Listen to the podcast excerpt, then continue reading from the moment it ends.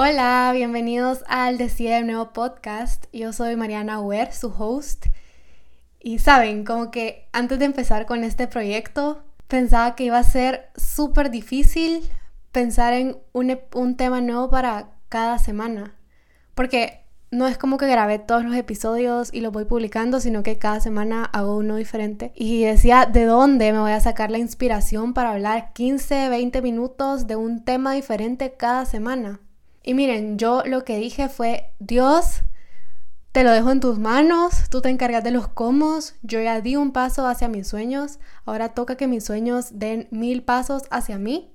Y wow, les prometo que ha venido la creatividad en los momentos menos esperados. Cuando me estoy durmiendo, a media clase de yoga, trabajando, y han aparecido personas diciéndome temas que les gustaría escuchar, han aparecido personas que me dan consejos y recomendaciones de que lo más importante es la constancia, de que hay que mejorar cada episodio un 1%.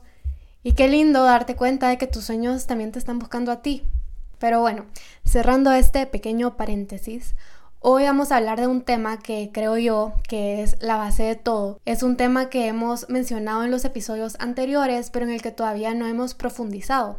Y es cómo mejorar la relación con nosotros mismos. Ya hablamos de que la relación con nosotros mismos se refleja en todo y con todos. Y yo creo bueno, yo estoy segura, en base a mi experiencia, de que una buena relación con nosotros mismos trae consigo mejores relaciones con los demás, mejor calidad de vida, abundancia y un montón de bendiciones de todo tipo. Entonces, hoy les voy a compartir algunos de los tips que a mí me han servido para mejorar la relación conmigo y que me han ayudado a que todas las áreas de mi vida se alineen con la mejor versión de mí. Quiero empezar con algo que considero básico y es el autoconocimiento. Es igual que cuando estás empezando una relación de pareja con alguien más, para poder llegar a amarlo tenés que conocerlo. Es exactamente lo mismo cuando es con nosotros mismos. El autoconocimiento es fundamental. Y para esto a mí lo que me ha servido es hacer journaling. Escribir, escribir, escribir. Hay unos cuadernos para hacer journaling que ya traen journal prompts, o sea, preguntas para responder y para autoconocerte. Pero les voy a dejar unas ideas aquí para que puedan responder una diaria. O sea, algunos ejemplos. La primera es, me siento libre diciendo que no. O me siento culpable y me da miedo.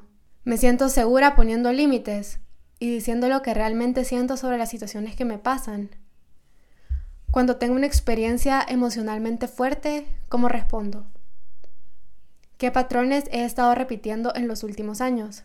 ¿Cuándo fue la última vez que actualicé mis historias? Esta pregunta me encanta porque a veces contamos una historia tantas veces de algo que nos pasó hace años y la seguimos contando igual, igual, igual, sin recordarnos que podemos contarla desde el nuevo lugar en donde estamos. Y bueno, esa era otra pregunta. Y otra es, ¿cómo hablo de mí mismo? Conmigo y con los demás. ¿Le hablaría a mi mejor amiga como me hablo a mí misma?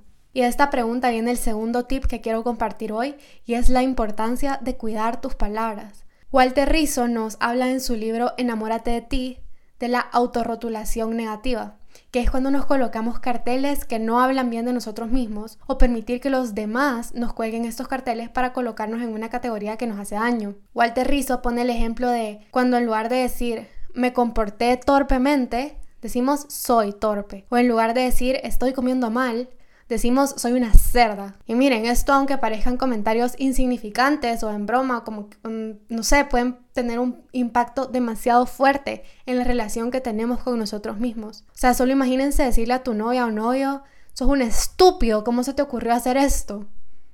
¿Cómo creen que esa persona se sentiría? Y lo mismo pasa cuando decimos esas cosas a nosotros mismos. Y les voy a poner unos ejemplos personales para que vean qué pasa cuando nosotros nos colocamos estos carteles y cuando permitimos que los demás nos pongan estos carteles. Estas son algunas de las cosas que yo he descubierto de mí misma a través del autoconocimiento, a través de escribir todos los días y la manera en que yo he logrado quitarme esas etiquetas y cambiar la conversación interna conmigo. Algo que siempre me decían era, Mariana es súper indecisa. En todo me lo decían, que para comer algo siempre elegía lo mismo porque me costaba decidir, que iba de shopping y me tardaba horas en elegir lo que me iba a comprar, que pasaba horas escogiendo qué película ver. Y así, cosas pequeñas que hicieron que yo dijera, ok, sí, yo soy indecisa. Me lo creí. ¿Y qué pasaba? Ahí me veían struggling mis relaciones, no sabía qué quería, salía tres meses con alguien y después ya me confundía. O a veces pasaba al revés, que la otra persona me decía, no estoy listo, estoy confundido. Y como los demás son espejitos de nosotros mismos, un día dije, no, hasta aquí. ¿Qué hice? Reconocí a través de un proceso de autoconocimiento lo que estaba pasando conmigo, la etiqueta que yo me había puesto de soy súper indecisa. La acepté, la abracé y dije gracias, pero ya no te necesito. Yo sí sé lo que quiero. Quiero esto, quiero esto y quiero esto. Y entonces la próxima vez que fui a shopping no me tardé ni cinco minutos en escoger lo que me iba a comprar. Lo cual mi mamá y mi hermana pueden dar fe de que eso antes solo no pasaba. Y me demostré a mí misma con cosas super X o que podrían parecer insignificantes que yo sé lo que quiero y que no soy indecisa. Cambié las palabras que me decía a mí misma y la vida me empezó a dar exactamente lo que yo quería, porque yo sabía qué era lo que quería. Otra etiqueta que la gente me ponía era Mariana es súper despistada. Yo me la creí, la hice parte de mí y casi que decía, hola, mucho gusto, yo soy Mariana Ware y soy súper despistada. Pero entonces un día me puse a ver la lista que había hecho, la lista de las que les hablé en el episodio de saliendo de la zona de confort, de hacer una lista con todos los logros que has tenido en tu vida. Y vi esa lista y dije, ok, tal vez a veces se me va el pájaro porque sí es cierto, no lo voy a negar, a veces se me va. Pero si yo fuera distraída, no me hubiera graduado con honores del colegio y con honores de la universidad. Es diferente decir a veces se me va el pájaro a decir yo soy distraída. Y miren, también es importante dejar de utilizar las palabras todo, nada, siempre, nunca. Siempre pierdo todo o nunca nada me sale bien. Eso no es cierto, cuidemos nuestras palabras. Como dice Walter Rizzo, la vida está compuesta de tonalidades más que de blancos y de negros. Concentrémonos en los matices y démonos cuenta de que somos todas las tonalidades que hay del blanco al negro. Hacer journaling todos los días me ha servido para conocer partes de mí que no conocía. Y qué impresionante darte cuenta que sos la persona con la que pasas todo el día, todos los días, y que aún así hay muchísimas cosas de ti que no conoces. Al autoconocerte puedes reconocer qué es lo que te has estado diciendo, cómo te hablas a ti mismo, y puedes decir de nuevo las palabras con las que te vas a hablar a ti mismo de ahora en adelante. Y además, Asegurémonos de eliminar las conversaciones que tenemos desde el bajo amor propio. Preguntarnos si las personas de las que nos rodeamos y las conversaciones que tenemos son las personas y conversaciones que nuestra mejor versión quiere tener. Otro tip para autoconocerte es empezar a salir de date contigo mismo. Ir a tomarte un café tú solo, ir al parque a leer tú solo, ir al cine tú solo. Tengo una amiga que de vez en cuando le dan ganas de ir al cine solita. Y wow, la verdad es que la admiro demasiado porque creo que ni el 5% de las personas que conozco han ido alguna vez solas al cine, incluyéndome. Al hacer este tipo de actividades, además de que son solo tu mente y tú, te das la oportunidad de conocerte a ti mismo en diferentes lugares y en diferentes situaciones que están fuera de lo que estás acostumbrado. Miren, a mí las primeras veces que empecé a hacer eso, la verdad que me daba una gran pena. Como que me ponía a usar mi celular o llevaba la compu, si iba a un café para que pareciera que estaba trabajando. Pero después fue como, ¿por? O sea, ¿Qué tiene de malo ir sola a tomarte un café por puro placer? O ir solo tú y tu journal a sentarte a una mesa de un restaurante. Poco a poco este tipo de actividades se van sintiendo menos más naturales y menos pesadas. Y como ya dije, una excelente oportunidad para autoconocernos en situaciones en las que no estamos acostumbrados. Otro tip para mejorar tu relación contigo mismo es cuidarte. Imaginémonos que nos acabamos de comprar unos zapatos blancos divinos. Salimos de fiesta y pasamos toda la fiesta cuidando de que nadie nos los patee, de que nadie les bote el vino encima. Los cuidamos porque nos importan, porque nos gustan. Asimismo te tenés que cuidar a ti, cuidar tu físico, tu mente, tu alma. ¿Cómo?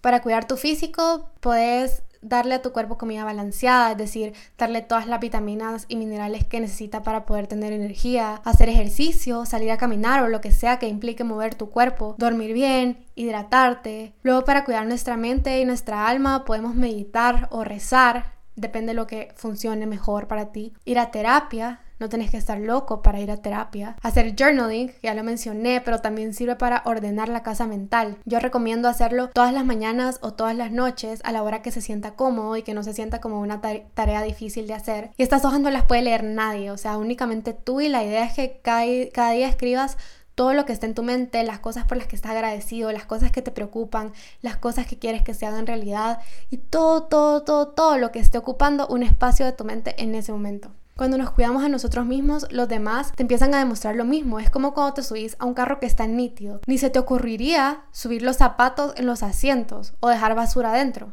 porque el hecho de que está limpio te impulsa a cuidarlo más. Pero ¿qué pasa si te subís a un carro que está hecho huevo, lleno de basura y sucio? El cuidado que le das al subirte no es el mismo. Y lo mismo pasa cuando tú te cuidas a ti mismo, los demás te reflejan eso que tú estás haciendo por ti. Luego el tip número 3, 4 es cumplirte. Si dijiste que ibas a ir al gimnasio mañana a las 7 de la mañana, levantarte y presentarte en el gimnasio a las 7 de la mañana. Si dijiste que en abril empezabas con tu emprendimiento, en abril empezar con tu emprendimiento.